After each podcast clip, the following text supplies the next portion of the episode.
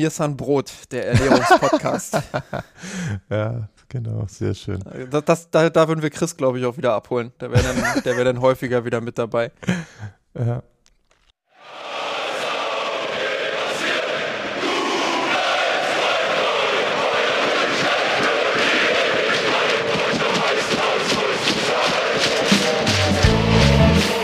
Mia Sanroth, der Podcast rund um die Männer, Frauen, Amateure und die Jugend vom FC Bayern München. Servus und herzlich willkommen zum Mir Sanroth Podcast. Ja, wir sind zurück aus der Winterpause. Wir haben das ein oder andere zu besprechen. Es war ja eine sehr, sehr lange Winterpause für die Männer des FC Bayern München. Es war eine angemessen lange Winterpause für die Frauen des FC Bayern München, über die wir natürlich auch heute sprechen werden, die ja eine Mexiko-Reise hinter sich haben und auch eine Reise nach Katar. Ähm, ja, und wenn ich sage wir, dann mache ich es doch kurz. Ähm, ich habe mir heute, ihr hört sonst würde ja Chris moderieren, nicht den, den Christopher mit dabei, sondern äh, ich habe mir den Georg eingeladen. Und äh, mit Georg werde ich heute all diese Themen, die ich jetzt so ganz dunkel schon mal angeteasert habe, besprechen. Servus, Georg. Einen wunderschönen guten Morgen, Justin und liebe HörerInnen. Ja, dann lass uns doch direkt mal einsteigen. Ähm, wir sprechen über die FC Bayern Frauen. Und äh, wenn wir über die FC Bayern Frauen sprechen, ähm, dann sprechen wir ebenfalls natürlich über die Winterpause. Ich habe es gerade gesagt, äh, zwei Trainingslager, zwei kontroverse Trainingslager, wenn man so will, beziehungsweise das letzte war eher eine Marketingreise als ein Trainingslager. Ähm, erst war man ein paar Tage in Katar, dann war man äh, ein paar Tage in Mexiko, also viel Reiserei für die FC Bayern Frauen. Ähm, ja, man kann quasi sagen, es geht jetzt dort auch los. Ähm, aber wenn man dann vor allem das Spiel in Mexiko, was sie dort hatten, ähm, haben wir dagegen gegen Tigris gespielt, mit denen sie jetzt auch ähm, ja, die erste internationale Clubpartnerschaft sozusagen äh, gegründet haben. Also wir haben ja auch eine offizielle Partnerschaft jetzt mit denen. Ähm, wenn man da sieht, wie das, äh, wie das Stadion gefüllt war, glaube ich, dann erschließt sich auch so ein bisschen, warum der FC Bayern das getan hat. 35.000 ZuschauerInnen haben sich den 1 zu 0 Sieg von Tigris gegen die Bayern angesehen. Ähm, ich würde in das Spiel selbst, wenn wir jetzt erstmal aufs Sportliche schauen, gar nicht mal so viel reininterpretieren, ehrlicherweise, weil ähm, ich habe es gesagt, zwei lange Reisen, du weißt nicht, wie ist der Trainingsstand, ähm, welches Training haben sie vielleicht auch gerade vorher in der Vorbereitung noch absolviert. Da sind Testspiele immer sehr, sehr schwer zu bewerten. Ähm, aber ganz grundsätzlich finde ich, dass beide Teams, also sowohl Tigris als auch äh, der FC Bayern, Phasen in dem Spiel hatten, äh, die sehr ansehnlich waren. Es war ein hochattraktives Fußballspiel. Ähm, kann jedem empfehlen, sich das nochmal anzusehen. Das ist auf YouTube frei zugänglich, wurde ja dort auch gestreamt. Ähm, zwar mit spanischem Kommentar, aber wie ich die meisten unserer HörerInnen kenne, ähm, ist der Kommentator oder die Kommentatorin sowieso egal. Ähm, also schaut euch das gerne an. Ich fand, das war sehr guter Fußball. Ähm, Auffälligkeiten aus sportlicher Sicht würde ich vielleicht zwei Dinge mal hervorheben. Das sind zwei personelle äh, Dinge. Einmal, dass Laura Benkert im Tor stand, die ja sich letztes Jahr schwer verletzt hat, wo ja die große Frage war, spätestens jetzt nach dieser Hinrunde, die Maler Groß ja auch gespielt hat, ähm, die ja viele sehr gute Partien hatte, so zwei, drei kleine Wackler, aber eben auch sehr, sehr viele Highlights, mit denen sie das wieder rausgerissen hat. Ähm, war ja die Frage, kommt Laura Benkert überhaupt nochmal zurück? Wird sie überhaupt nochmal im Tor stehen? Wird sie äh, Maler Groß da nochmal verdrängen können? Jetzt hat sie gegen Tigris zumindest, ähm, ja, von Anfang an im Tor gestanden. Ähm, beim Gegentor würde ich ihr jetzt nichts unterstellen wollen. Ähm, da, da war sie eher chancenlos. Das war ein Kopfball an ihr vorbei äh, ins lange Eck gegen die Laufrichtung. Das ist immer schwer für einen Torhüter oder eine Torhüterin. Ähm, ja, ansonsten glaube ich, kann man jetzt in diese Partie auch wenig reininterpretieren. Fand es aber interessant, dass sie dort die Minuten bekommen hat und bin gespannt, wie es dann auch in der neuen Saison mit ihr weitergeht. Ähm, und die zweite Personalie ist natürlich Tufa Hansen. Neuzugang, hatten wir auch im Podcast äh, drüber gesprochen, hört da gerne in die vergangenen Folgen nochmal mit rein. Ähm, ja, hat auch Minuten bekommen ähm, und finde ich, hat einen sehr guten Eindruck gemacht. Also hat genau das bestätigt, ähm, wie wir sie damals quasi auch vorgestellt haben. Eine sehr dynamische Verteidigerin, ähm, hat ähm, sehr viel Ruhe auch am Ball, kann gute Pässe spielen, ähm, ist dynamisch auch in der Vorwärtsbewegung. Also da freue ich mich wirklich auf mehr. Ähm, ich glaube, das ist auch eine Position, beziehungsweise sie ist ja flexibel einsetzbar, kann innen spielen, kann außen spielen. Ähm, das ist eine Rolle, die im Kader noch so ein bisschen offen war. Äh, was heißt ein bisschen? Also gerade am Ende ist man ja in der Verteidigung schon noch auf dem Zahnfleisch gegangen. Ähm, deshalb, äh, ja, das, das hat schon Lust auf mehr gemacht äh, und ich bin schon sehr gespannt, ähm, dann, wenn es weitergeht, ähm, in der Rückrunde sozusagen. Justin mit Tuva, nennst du mir gerade das richtige Stichwort. Wenn ich es richtig mitbekommen habe, war sie auch eine der Spielerinnen, die nicht ganz begeistert waren von der Wintervorbereitung, die vor allem oder nur, bin ich mir jetzt gar nicht sicher, kannst du bestimmt gleich auflösen, das äh, Trainingslager in Katar kritisiert hat, oder? Das war doch sie. Genau, das war sie und ähm, eine der Isländerinnen jetzt. Ja, genau, jetzt das war grade, könnt, könnte. Jetzt, jetzt, jetzt habe ich nämlich auch gerade überlegt, ist Island überhaupt Teil von Skandinavien? Und kann ich es jetzt so elegant zusammenfassen als die Skandinavierin? Aber da bin ich mir bei Island nie so ganz sicher. Ich, ich habe es auch äh. tatsächlich wieder, wieder vergessen, ähm, wer, wer, die zweite war. Ähm, Bildungspodcast Mir sein Rot. Äh, erste Rätselfrage an unsere Hörerinnen und Hörer. Ist Island Teil von Skandinavien? Ja. Genau. Äh, wir wissen es natürlich. Wir, wir wollen es nur, äh, wir wollen nur überprüfen, ob ihr es auch wisst. Äh, nein, also grundsätzlich ähm, ist es, das ist richtig und äh, ich finde es auch interessant. Also ich finde es hochinteressant. Ähm, hab mir so gedacht, als ich das Statement gelesen hat, habe, ah, cool. Also, dass eine Spielerin oder zwei Spielerinnen das so öffentlich auch anprangern und äh, dann wirklich auch ähm, das jetzt nicht polemisch tun, sondern wirklich äh, einfach ihre eigene Meinung frei raus äußern. Ähm, fand ich cool und fand ich auch gut. Ähm, ich glaube, der FC Bayern wird es nicht ganz so cool gefunden haben. ähm, das gehört dann auch dazu. Aber gerade wenn man jetzt mal überlegt, dieses ganze weichgespülte Profigeschäft im Männerbereich ähm, ist ja nun mal leider so. Also selbst ein Leon Goretzka, wenn der dazu befragt wird, ist ja immer darum bemüht, irgendwo noch eine diplomatische Note mit reinzubringen. Ähm, und da konnte man wirklich erkennen, da ist äh, schon auch so ein bisschen Ärger drüber vorhanden. Ähm, jetzt nicht dramatisch Ärger, also nicht so, dass, mhm. dass die jetzt äh, andeuten, ja, äh, wenn sich das nicht ändert, dann bin ich nächstes Jahr weg oder so. Also die wissen schon auch, warum das gemacht wird und die wissen schon auch, ähm, was da für ein Hintergedanke mit bei ist und äh, warum der Club das macht. Aber dass sie das so offen kritisieren, fand ich schon eine, eine starke Nummer. Ähm, muss ich auch ehrlich sagen, äh, hatte ich jetzt nicht unbedingt mit gerechnet, weil ich auch dachte, dass das auch im Frauenbereich ähm, ja immer mehr in diese Richtung geht. Ähm, vielleicht, ich weiß es nicht, da bin ich zu weit weg, äh, gab es auch ein kleines, äh, kleines Rüffelchen, sage ich mal.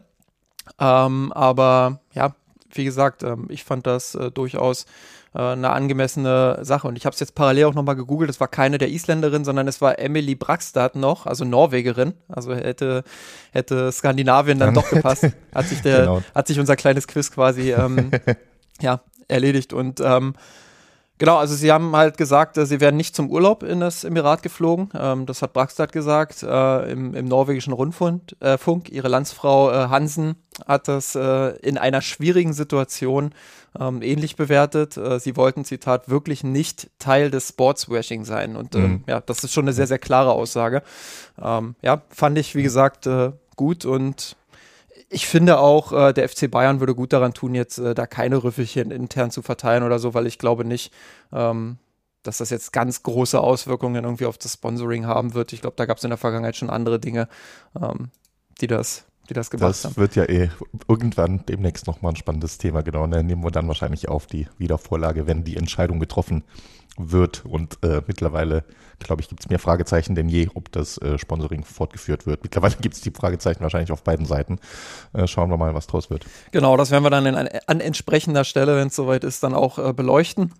Aber Thema Kritik ähm, fand ich auch interessant. Im Dezember gab es ja dann Gerüchte, äh, dass Bayern-Spielerinnen sehr unzufrieden damit sind, ähm, dass es dann die paar Tage nach Mexiko geht zu dieser Marketingreise. Ähm, das hat äh, Glodis Perla Vigos dort hier damals, äh, also diesmal wirklich eine Isländerin, ähm, hat das damals ja sehr offen angesprochen auf einer Pressekonferenz, hat gesagt, dass die Spielerinnen damit nicht unbedingt glücklich sind mit dieser Reise. Ähm, gar nicht mal jetzt wegen, wegen Mexiko oder weil es nicht eine schöne Reise ist oder so. Sie meinte, man wird aus der Zeit schon das Beste machen. Aber diese Reisestrapazen einfach, also kurz nach dieser Katar-Reise dann eben auch nach ähm, Mexiko zu reisen, äh, lange Flüge für eine sehr kurze Zeit, dann dieses Spiel dort absolvieren. Äh, man hat sowieso schon einen sehr eng vollgepackten Spielterminkalender. Ähm, ja, dementsprechend gab es da auch Aber Kritik. Du, wenn ich da mal einhaken darf direkt, das habe ich jetzt nämlich tatsächlich, ne, du hattest es im äh, Vorgespräch ja ganz kurz gesagt, das habe ich nicht, nicht direkt verstanden, weil also generell, es ist richtig, der Terminkalender ist auch bei den Frauen sehr vollgepackt und äh, ist ja auch so ein äh, ongoing Thema, gerade bei Frauen, weil ähm, teilweise sogar noch voller gepackt und für gewisse Verletzungen sind Frauen äh, bei der fußballtypischen Belastung äh, äh, anfälliger als Männer. Insofern ist das ein doppeltes Risiko und äh, rein rund ums Spiel ist wahrscheinlich die Versorgung nicht so gut wie bei den Männern. Also aus verschiedenen Gründen nachvollziehbar, da ein bisschen äh, deckeln zu wollen, nenne ich es mal. Aber jetzt, wenn ich es richtig im Kopf habe, ist ja noch zwei Wochen ungefähr Pause, bevor es losgeht mit der Runde der Frauen mit den ja. Pflichtspielen.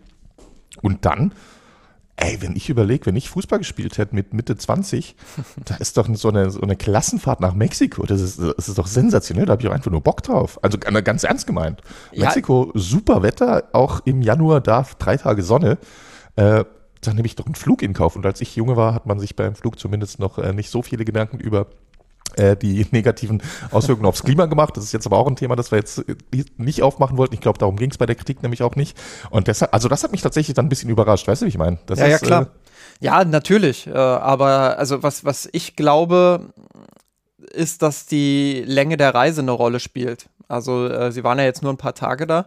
Ähm, mhm. Also nicht, nicht extrem lange für dieses eine Spiel quasi dorthin geflogen. Ähm, plus halt dieser Marketingcharakter noch im Hintergrund. Ähm, wie gesagt, es gab jetzt keinen mhm. keinen Riesenaufstand oder so. Also was ich ja, äh, gehört habe, was, was glaube ich auch die Bildzeitung damals ähm, berichtet hat, ist, dass ein paar Führungsspielerinnen vorstellig wurden bei, äh, bei der Führung des FC Bayern, äh, also von der, von der Frauenabteilung der Bayern.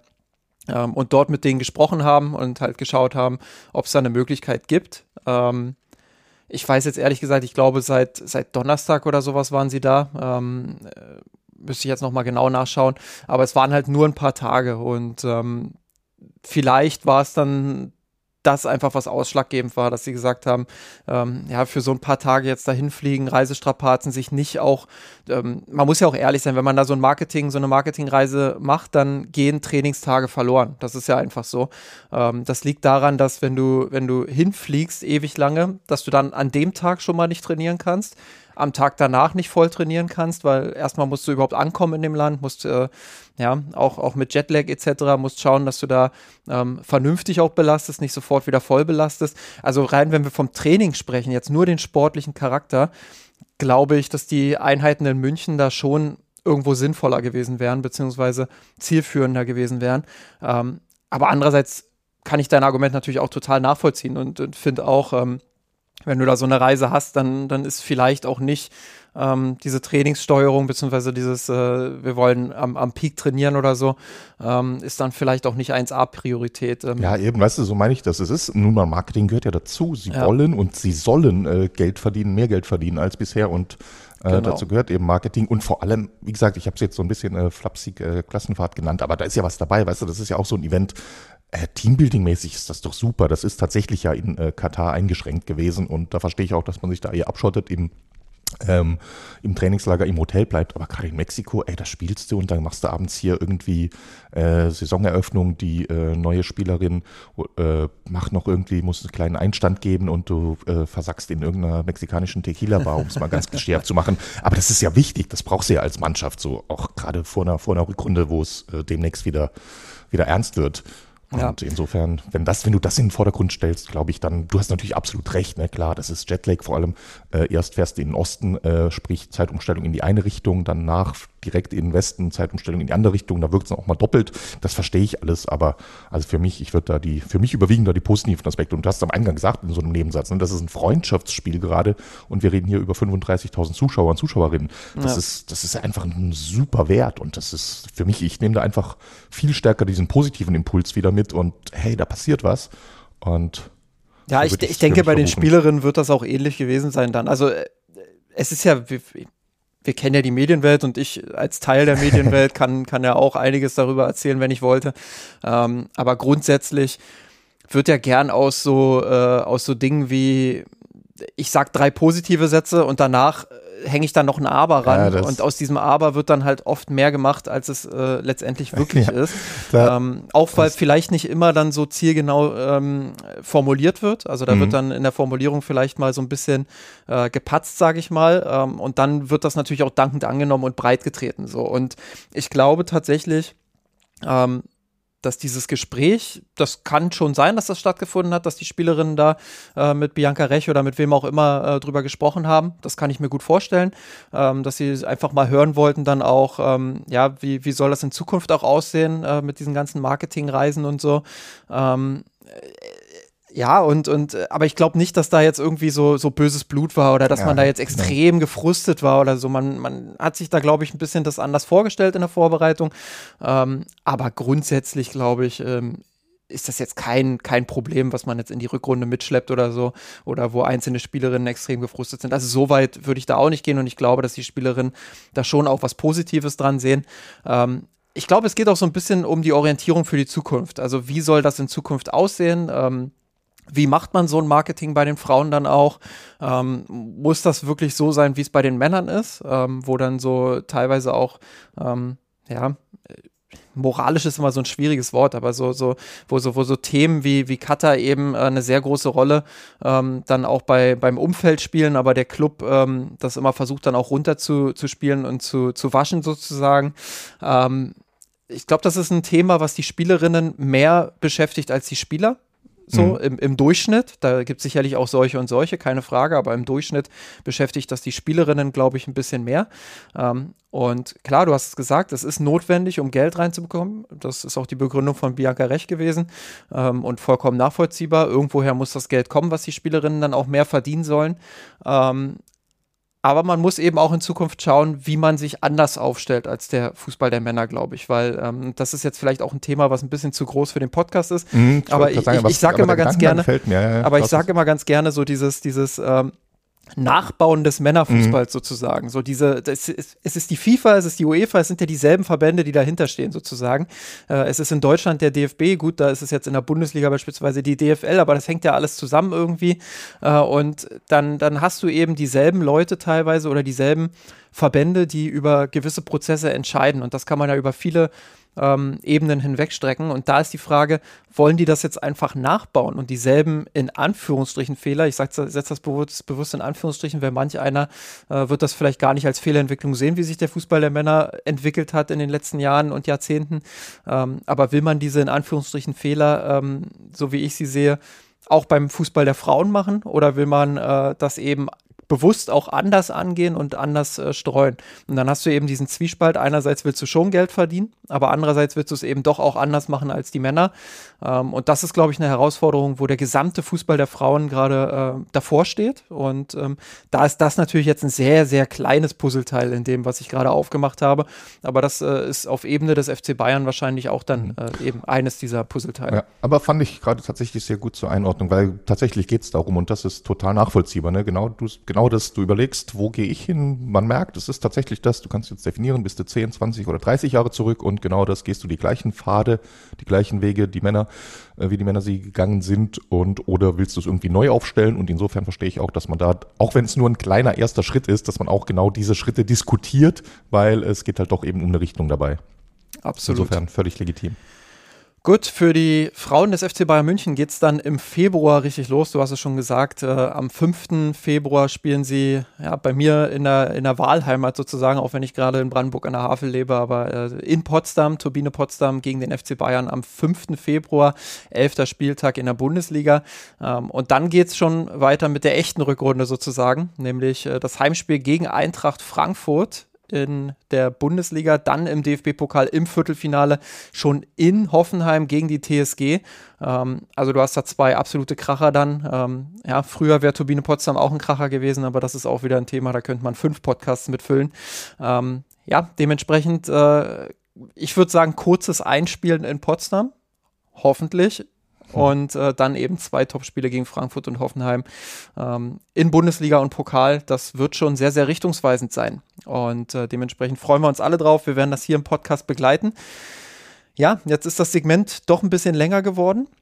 Ähm, aber das ist ja auch nicht schlimm. Dafür sind wir ja da hier im Mirsanrot Podcast, um Dinge auch ausführlich zu besprechen. Und ausführlich besprechen wollen wir natürlich auch die Männer, die schon wieder in die in Anführungsstrichen Rückrunde, es ist ja immer noch die Hinrunde in der Bundesliga, äh, in das neue Jahr auch jetzt mit Pflichtspielen gestartet sind. Zuerst ein ja, Testspiel, ein wildes Testspiel hatten gegen RB Salzburg, auf das wir jetzt nicht so tief eingehen wollen. Ähm, ja, ein sehr wildes äh, 4 zu 4 dort. Ähm, spektakuläres Spiel, ging hin und her, viele junge Spieler, die sich dort beweisen und zeigen konnten auf beiden Seiten.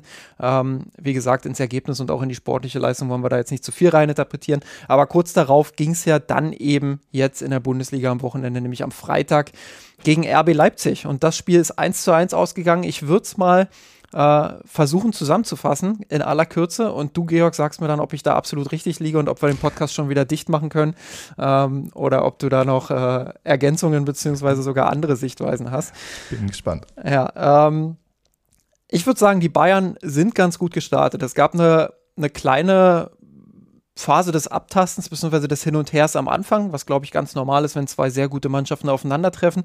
Äh, hatte aber das Gefühl, dass die Bayern das relativ schnell unter Kontrolle bekommen haben, dass sie im Aufbauspiel sehr sicher waren, ähm, dass sie es geschafft haben, dann auch das Pressing von Leipzig immer weiter nach hinten zu drücken, ähm, so wie es halt auch ähm, ja, im Sinne des FC Bayern ist, haben das Spiel kontrolliert, haben es äh, phasenweise, würde ich sogar sagen, dominiert. Ist ja schon ein Unterschied nochmal.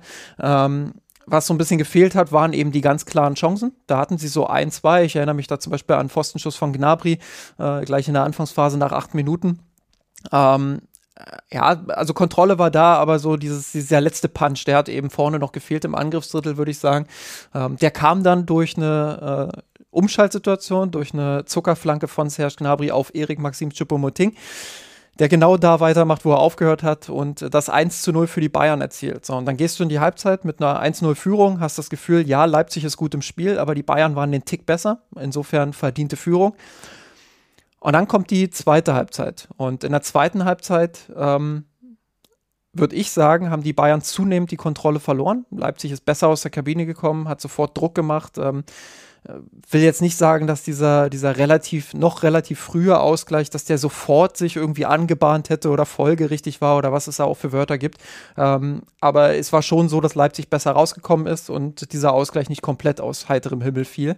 Und mit diesem Ausgleich ähm, hat Leipzig eigentlich zunehmend dann auch die Oberhand bekommen und hatte auch die bessere Schlussphase im Spiel und hätte dieses Spiel zumindest aus meiner Sicht äh, am Ende auch mit 2 zu 1 gewinnen können vielleicht sogar müssen, wenn man es aus Leipziger Sicht betrachtet. Ich glaube, insgesamt ist das 1 zu 1 schon angesichts der zwei unterschiedlichen Halbzeiten ähm, schon noch okay. Aber äh, Leipzig hatte schon, wenn man es über 90 Minuten sieht, den einen oder anderen Vorteil. Deshalb ähm, vielleicht ein bisschen glücklicher mit dem 1 zu 1 die Bayern. Das ist eine sehr gute Zusammenfassung, mit der ich natürlich äh, generell mitgehe. Nee, äh, stimmt natürlich, ne? Ich meine, äh, äh, wir haben ja auch schon äh, Daniels Spielbericht gelesen und äh, parallel dazu immer äh, live in äh, Slack bisschen geschrieben, wie wir das meistens machen bei den Spielen. Und es ist genau das Bayern, ganz kurz jetzt nochmal, ich will jetzt nicht deine Zusammenfassung zusammenfassen, aber erste Halbzeit geht an Bayern, zweite Halbzeit geht an Leipzig. Soweit ist es klar. Eine Notiz, die ich mir jetzt direkt gemacht habe, wo ich einhaken will. Du hast nämlich am Anfang geschrieben, den Bayern ist es gelungen, das Leipziger Pressing nach hinten zu drücken. Und da bin ich mir gar nicht sicher, ob das an, also die Beobachtung stimmt hundertprozentig. Leipzig hat, äh, anders als es Leipzig oder allgemein Red Bull Teams oft machen, eben kein super wildes, super aggressives Angriffspressing gespielt. Äh, die haben regelmäßig äh, Abstand gelassen für Jan Sommer, für Uber und Delicht. Die konnten die Bälle äh, entspannt kontrollieren und hin und her passen. Aber ich glaube, das war eine bewusste Entscheidung von Marco Rose. Und sei es, dass er sich die Woche vorher das Testspiel gegen Red Bull Salzburg angeschaut hat mit dem super wilden Pressing. Ne? Nochmal ganz kurz dazu. Da war es so, äh, Salzburg hat gespielt, total wild, wie damals unter äh, Roger Schmidt, äh, mit vier Mann auf die erste äh, an, äh, Reihe der Bayern draufgelaufen und äh, wenn Bayern es da geschafft hatte, gegen Salzburg die erste Pressinglinie zu umspielen, dann war eben das ganze Feld offen. Ist ja logisch. Dann hast du da irgendwie Dynamik, dann hast du nur noch äh, 7 gegen 7 oder 6 gegen 6 auf 80 Metern Spielfeld. Da kannst du total entspannt den Gegner ausspielen. Da kann der gar nicht mehr kompakt stehen. Und das hat Leipzig jetzt mit Marco Rose vermieden, dadurch, dass sie anders als sonst oft eben nicht so viel Angriffspressing gespielt haben, sondern ein sehr, sehr gut organisiertes Mittelfeldpressing. Die sind da immer so zwischen 4-4-2 und 4-2-4. Äh, enorm viel hin und her gelaufen. Die äh, Doppelsechs, Leimer, äh, Sava Schlager hat das super gut gemacht, fand ich. Und entsprechend dann auch die anderen, äh, Olmo Forsberg, die waren alle extrem viel gelaufen, immer hin und her, damit sie eben die Bayern abwechselnd dann äh, so ab der, äh, ja, ab der 30, 30, 40 Meter Linie, wo sie sich angelaufen haben, äh, immer abwechselnd die Außenverteidiger zugestellt und dann wieder sich fallen lassen, um gegen die Außenstürmer zu doppeln. Das haben die, finde ich, extrem gut gemacht und das sah für mich nach einer bewussten Handschrift aus von Marco Rose, die letztlich auch aufging. Weil sie haben es tatsächlich geschafft, äh, dass Bayern eben nicht Leipzig, äh, Leipzig Pressing einfach ausspielen konnte und sie haben es dadurch enorm gut geschafft, Bayern aus den wirklich gefährlichen Zonen fernzuhalten.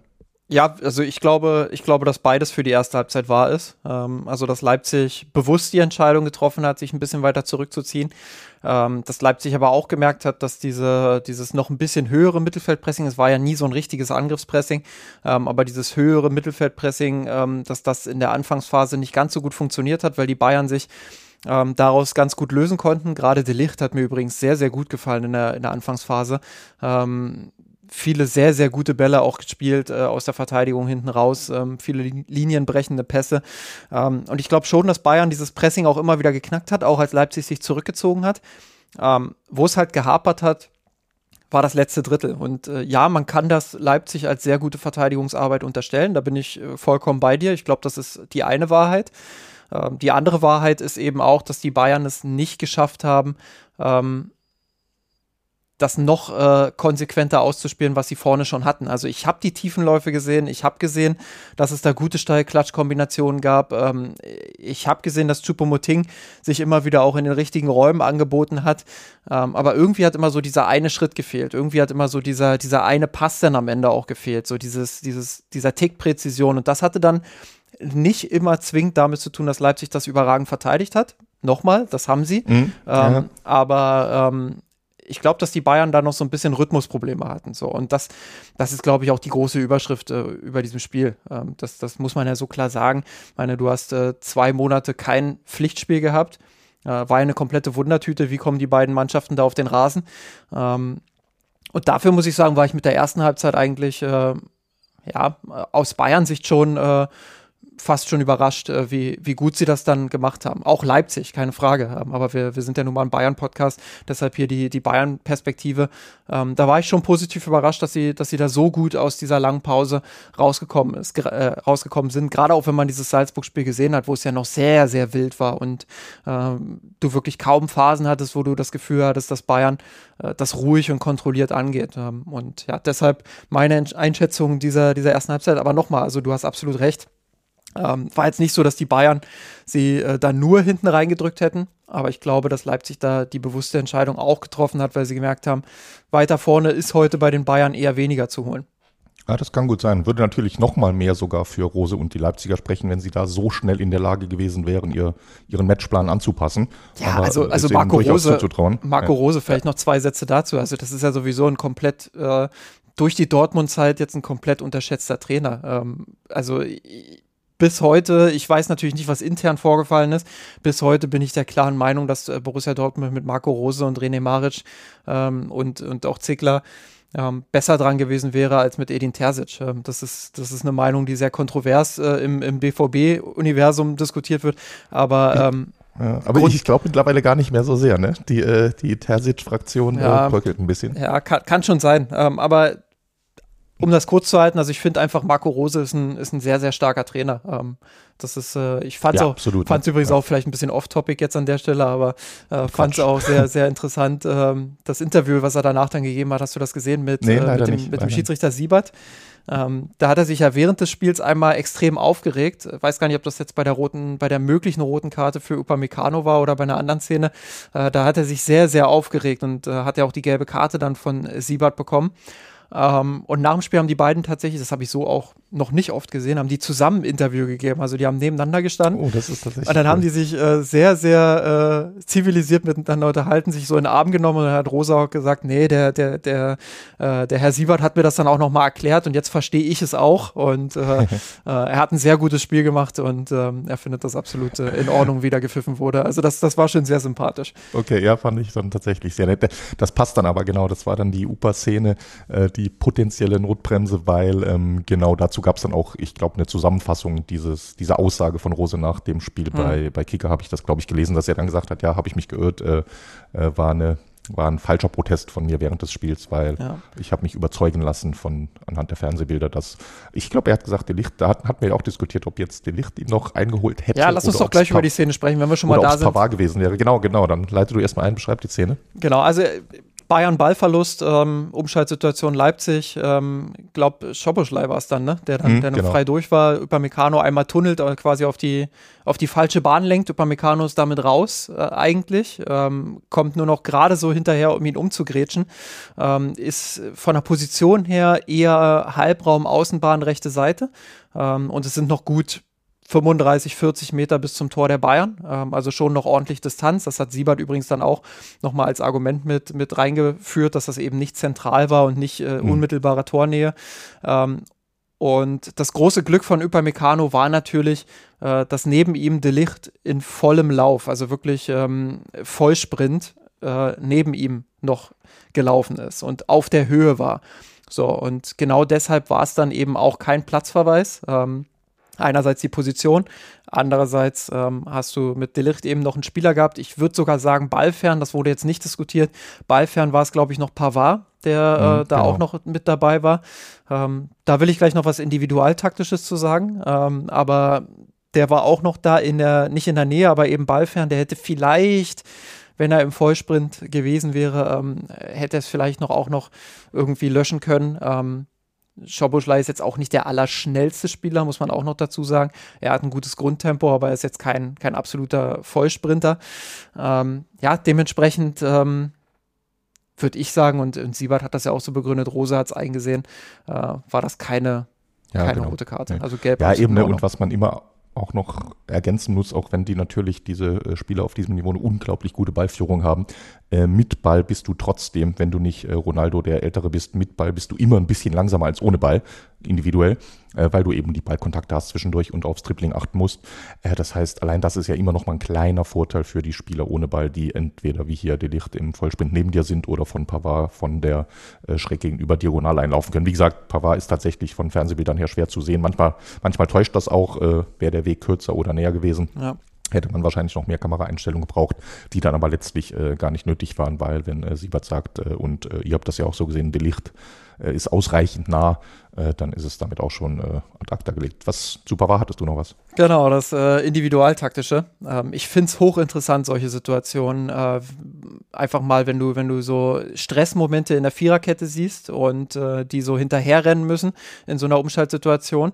Es ist hochinteressant, äh, die ballfernen Spieler zu beobachten und zu schauen, äh, wie Mhm. verhalten die sich. Und bei Pavard war es tatsächlich so, ähm, ich will ihn da gar nicht an Pranger stellen, weil ich finde, und das erkläre ich dann auch gleich nochmal, das ist ein irgendwie auch normales Verhalten, aber er sieht, dass Delicht und Upamecano dort in diesem Zweikampf sind und dass sie dort in Ballnähe sind und nimmt für einen Moment Tempo aus seinem Sprint nach hinten. Also er, er nimmt so ein bisschen Mhm. Tempo raus. Jetzt nicht viel, aber so, dass er eben nicht mehr im Vollsprint ist.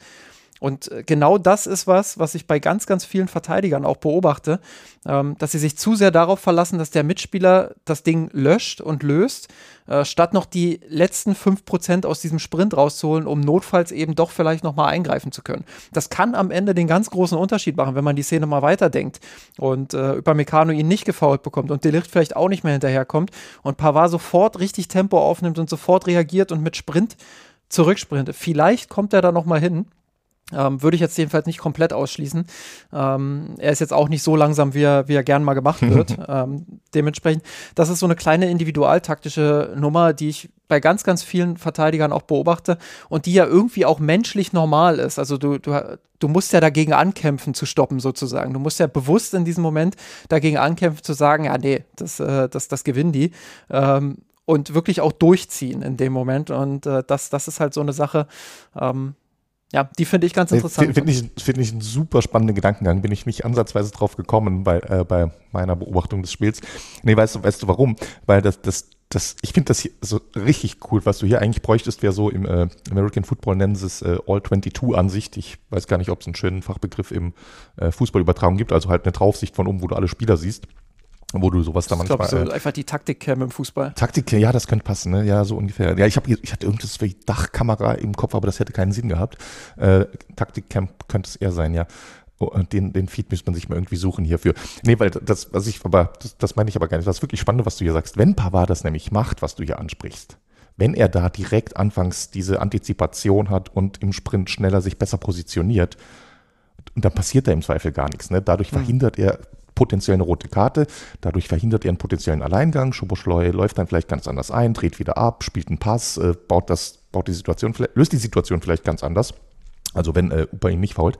Und das ist, hat fast was, äh, wir sind ja immer noch in der Corona-Pandemie, das hat was, was von hier dem äh, Slogan There is no glory in prevention. Weil wenn Pavard das macht, da redet dann niemand drüber. Ja. Weißt du, wie ich meine? Das ist dann das Normalste der Welt. Natürlich, ja, Pavard steht ja noch da und deshalb kann Pavard noch eingreifen und deshalb gibt es kein Rot. Aber dass das eine super wichtige Entscheidung war von äh, Pavard hier, gehe ich hier die zwei Schritte in die Richtung oder in die Richtung, äh, spiele ich noch quasi äh, in die Richtung mit oder in die Richtung. Das ist so wichtig und es ist so unsichtbar in dem Sinne, egal wie rum er es löst. Es ja. wird de facto nicht besprochen und das sind, das sind game-changing äh, Momente und Entscheidungen. Ich bin mir sogar gar nicht sicher, ob, äh, wenn er, selbst wenn er durchzieht, ob, äh, also gehen wir mal davon aus, der Licht ist gar nicht da, so. Ähm, und Upamecano zieht dieses Foul. Ich bin mir gar nicht sicher, ob Siebert oder auch der Videoschiedsrichter oder sonst wer, ob die in dem Moment dann auch auf die Position von Pavard drüben geachtet mhm. haben. Bin ich mir ehrlich gesagt gar nicht sicher, obwohl es ja eigentlich ja. eine ganz große Rolle spielt. So, mhm. das, äh, das wäre ja, auch interessant, interessant gewesen, äh, wenn da ja noch mal jemand nachgehakt hätte bei Siebert, aber ähm, ja, in dem Moment, wie du schon sagst, da achtet einfach keiner drauf. Also das sind jetzt die, äh, das, man hat auf Delicht geachtet, man hat auf Upamecano geachtet und äh, das war es dann auch. Sehr schön, kurzer Genau, dann, äh, ja komm, dann lass uns den Schiedsrichterblock hier auch noch mal äh, schnell zumachen. Ähm, wir hatten ja noch eine gar nicht so strittige Szene, ähm, wo aber Hasan Salihamidzic sich dann nachher in der, in der Mixzone einmal kurz aufgeregt hat. Ich denke mal, mittlerweile wird er das auch anders sehen. Ähm, Josua Kimmich, das Gegentor. Ich glaube, ähm, da müssen wir drüber sprechen, über das Gegentor. Kimmich hat nach dem Spiel dann gesagt, ähm, ja, ohne meinen Fehler äh, gewinnen wir dieses Spiel. Weiß nicht, ob es wirklich so kommt, weil es hat sich ja vorher schon angedeutet, mhm. dass Leipzig ähm, so langsam die Oberhand übernimmt. Ähm, aber natürlich hat er absolut recht, dass es ein Fehler von ihm war. Also er prügelt den Ball nicht vernünftig raus, sondern spielt da so ein halbhohes Ding in die Mitte. Ähm, ja, äh, ich glaube, am Stammtisch würde man jetzt sagen, man lernt in der F-Jugend, dass man, dass man den Ball nicht äh, halbherzig in die Mitte klärt, sondern äh, immer, immer nach außen weg. Äh, aber ich denke mal, Kimmich hat in dem, in der Situation dann auch den Gedanken gehabt, ähm, ja, einen Chipball auf jemanden zu spielen, den er da gesehen hat, war in dem Fall dann die Fehlentscheidung, weil es eben nicht gut gegangen ist. Ähm, ja, Ballgewinn. Ich glaube, Heizenberg war es, der, der sogar den Ball gewonnen mhm, hat, äh, weiter genau. verteilt nach außen. Ähm, ja, dann wird Kimmich da abgekocht von, von Silver, fällt im Strafraum. Ähm, Bayern-Spieler reklamieren, auch bei Sommer ist der Reklamierarm sofort da. Ähm, wird wahrscheinlich mit Neuer noch mal einmal telefoniert haben vor dem Spiel. ja, und dann steht es 1-1, Halzenberg schiebt ihn ein äh, und die Bayern beschweren sich kurz, aber auch äh, eher so ein bisschen halbherzig, weil sie wahrscheinlich schon gewusst haben, das war nicht ganz so klar, das Foul. Wie hast du die Situation bewertet ja. damit, Kimmich? nee, sorry, muss ich erst, äh, den kann ich nicht liegen lassen. Thema Reklamierarm haben sie auch, ne? Wir haben es ja verfolgt. Äh, eine Trainingseinheit hatten sie an der Semner Straße vor dem Spiel. Wahrscheinlich auch du äh, mit äh, Toni Tapalovic dann, äh, du Jan, wir haben nur Zeit für eine Trainingseinheit. Was sind die Prioritäten? äh, erstmal, wir müssen dein Spiel so ein bisschen auf Manuels Stil äh, anpassen, damit die Mannschaft äh, mit dir klarkommt. Deshalb machen wir jetzt mal eine Trainingseinheit, eine Stunde Reklamierarm. Ich stelle mir, ja so, so, ich stell mir ja so ein Casting vor, da haben sie einmal, da, da haben sie einmal Alexander Nübel, äh, Jan Sommer und, äh, keine Ahnung, vielleicht noch irgendeinen von den Weltmeistertorhütern. Ähm, genau so. Ja. Da, da haben sie die, die einmal an die Sebener Straße eingeladen in so einen Raum und dann haben die da gestanden, wie, wie beim, äh, wenn, wenn Zeugen irgendwie, irgendwie eine Person identifizieren sollen, haben die so hinter der Scheibe gestanden und Toni Tapalovic stand so mit eingeschränkten Armen so da. Und dann sagt er so ins Mikrofon, einmal den rechten Arm bitte nach oben heben. ja, genau Dankeschön. Die, die, die, Nummer, die Nummer eins ist es. und dann, äh, sorry Alex Nübel, du bist super Torhüter, Spielaufbau, Reaktion auf der Linie, passt alles, aber Reklamierarm, das geht einfach nicht. äh, bitte, äh, wir haben uns für einen anderen entschieden. Ja. Nee, äh, herrlich. Spaß beiseite. Nee, nochmal zu der, der Situation, du hast die sehr gut beschrieben. Also ich würde das äh, tatsächlich ein bisschen trennen. Es sind ja in dem Sinne, äh, also zunächst ganz klar, Kimmich ist da äh, Verursacher des Gegentores. Äh, das steht ein großes Stück weit außer Frage, wo, inwieweit und wofür er auch äh, Verantwortung trägt. Und zu kritisieren, das würde ich noch mal ein bisschen splitten. Diesen Ball hinten raus nämlich, den darf der bei mir jederzeit spielen, den soll der bei mir jederzeit spielen.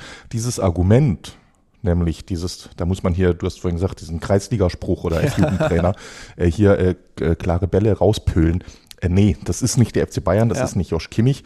Das gehört dazu zur DNA von diesem Verein, wenn du jetzt nicht gerade vielleicht 93. Minuten im Champions League Finale bist. In allen anderen Situationen spielst du den Ball hinten raus, wann immer es irgendwie geht. Und wenn Kimmich hier jemanden sieht, den er anspielen kann, dann ist es völlig richtig, dass er den anspielt, weil Kimmich von 100 Situationen äh, 98 Mal einen Pass anbringt. Gerade Kimmich, muss man ja auch dazu ne? sagen. Also gerade gerade bei Kimmich. Also das ist so ein, so ein ballsicherer Spieler normalerweise. Deshalb, da sagst deshalb. du, äh, spiel, so. spiel die Bälle, wie du willst, sozusagen. Natürlich, ne? Und von den 98 Mal, wo der Ball nämlich ankommt, dieser erste Chipball hinten raus, gerade weil Leipzig dort auch noch weit vorne presst. Du hast Halzenberg genannt, der äh, Außenverteidiger, der ganz vorne ist.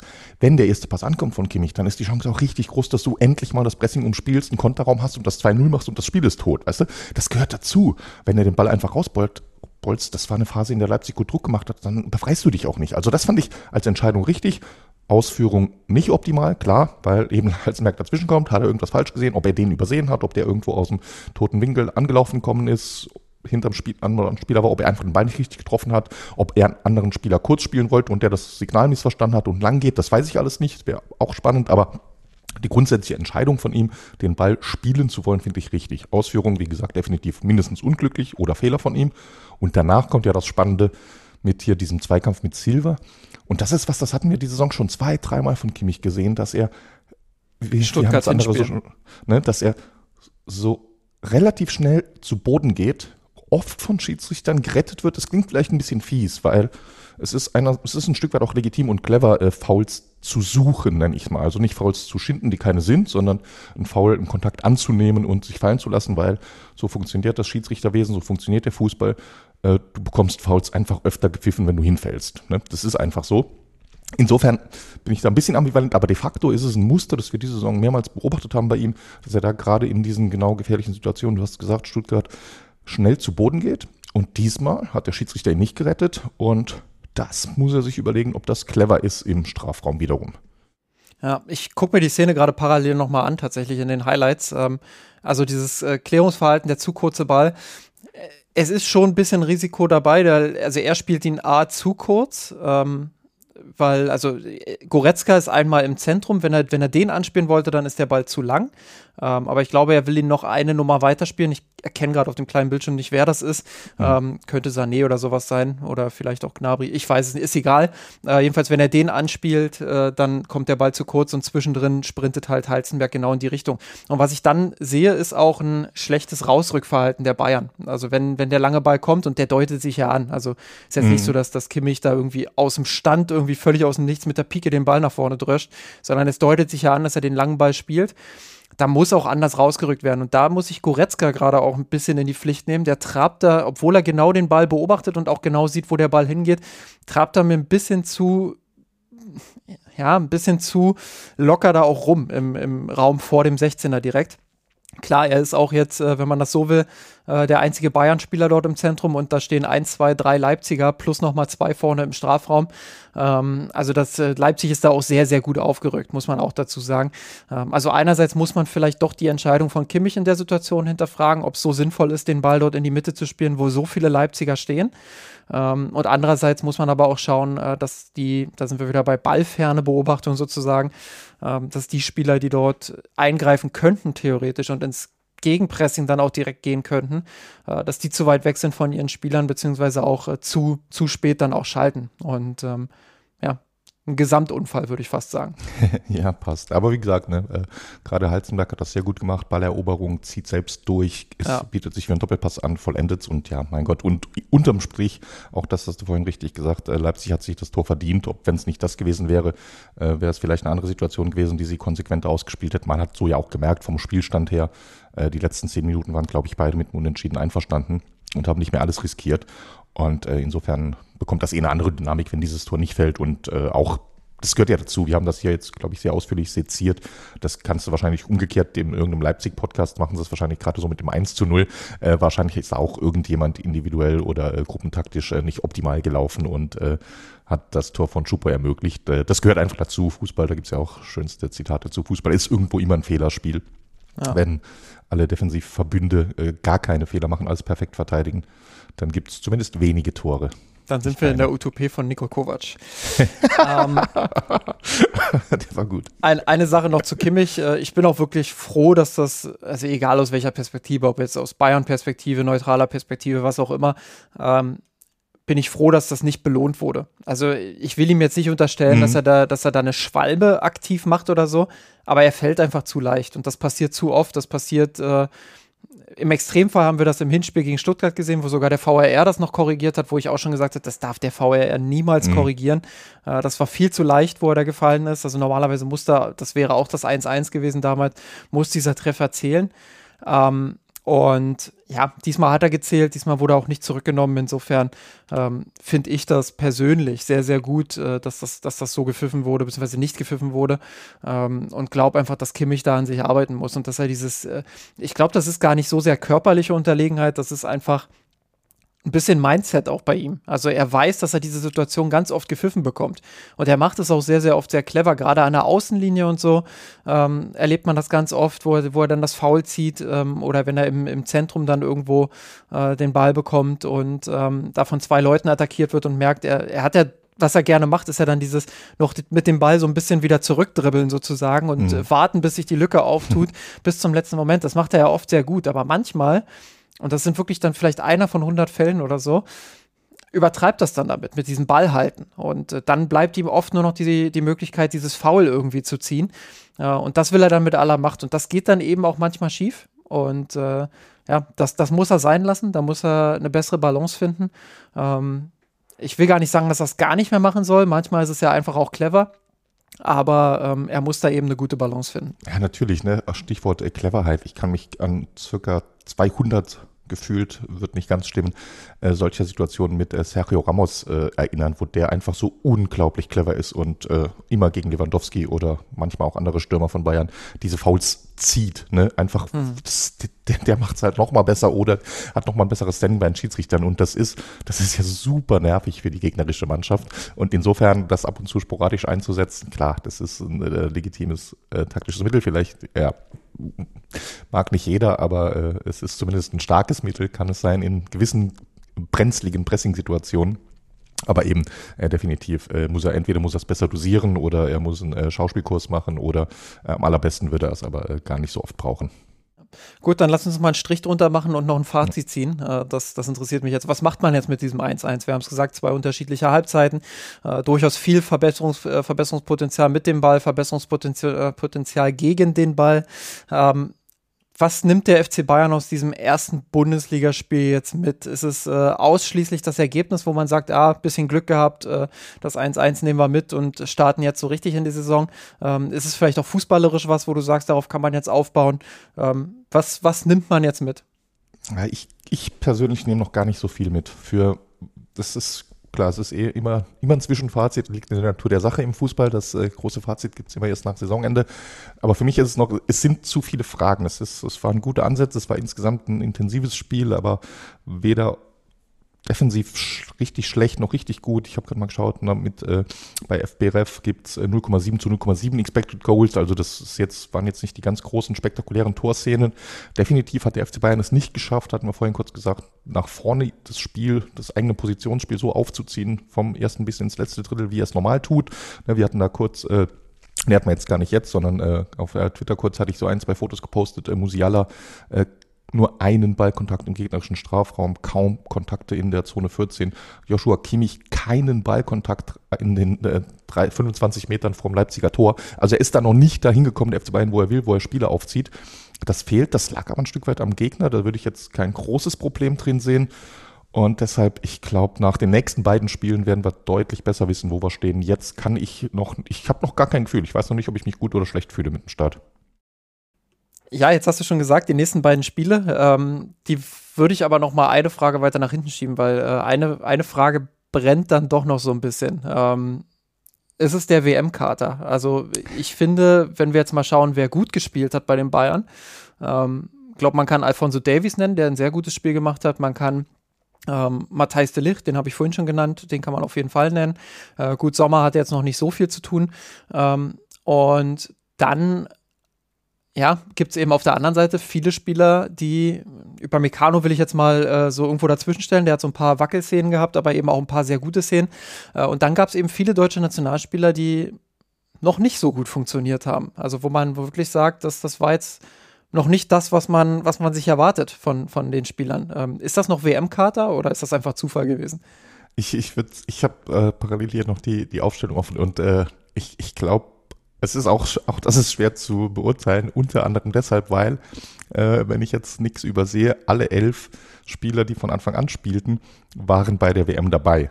Und das macht natürlich die, äh, die Analyse etwas schwieriger, weil du eben nicht zwei Gruppen machen kannst zwischen äh, wer war bei der WM und wer war nicht bei der WM. Du kannst die Gruppen höchstens unterteilen, wie du es gerade versucht hast, mit äh, deutsche Spieler und nicht deutsche Spieler, weil man irgendwie annehmen kann, dass der deutsche Kater vielleicht ein größerer ist, aber da bin ich mir nicht so sicher, ob das passt, weil ich fand beispielsweise äh, Leroy Sané fand ich gut, äh, offensiv deutlich wirkvoller als äh, etwa Musiala, der definitiv in einem äh, kleinen Loch war, ob es jetzt an ihm lag oder am äh, Spiel, an der Ausrichtung am Gegner, weiß man nie.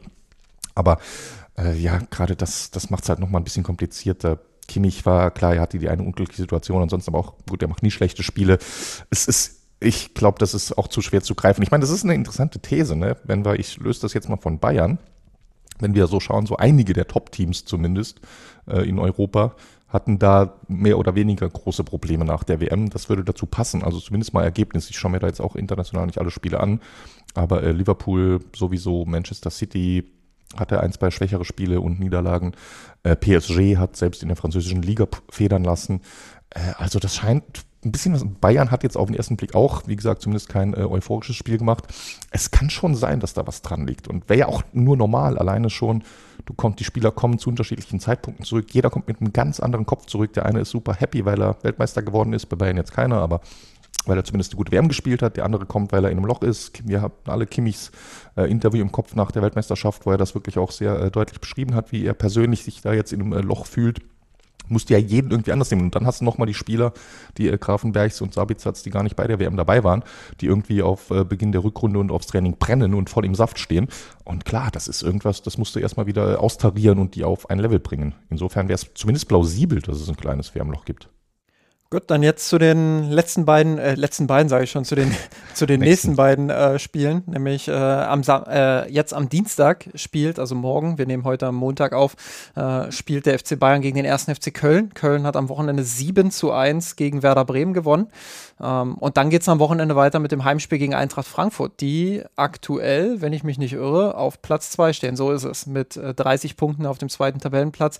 Ähm, die spätestens dann an den FC Bayern heranrücken könnten. Ähm, ich glaube, ich brauche dich jetzt nicht fragen, wie wichtig diese Spiele sind. Ich glaube, sie sind sehr, sehr wichtig. Ähm, aber was ist von diesen beiden Spielen zu erwarten? Fangen wir vielleicht einfach mit, mit Köln an, weil das jetzt das nächste Spiel ist. Ja, ja, zunächst Köln. Äh, du wirst, ich glaube, du hast das Spiel zumindest ausdrucksweise gesehen. Ich habe leider nichts gesehen von diesem äh, Spiel, von diesem berauschenden 7 zu 1 gegen Werder. Ist natürlich, äh, man kennt die Kölner, die sind da auch schnell dabei, sich da in den Rausch zu spielen, gerade mit äh, Baumgart noch mehr denn je.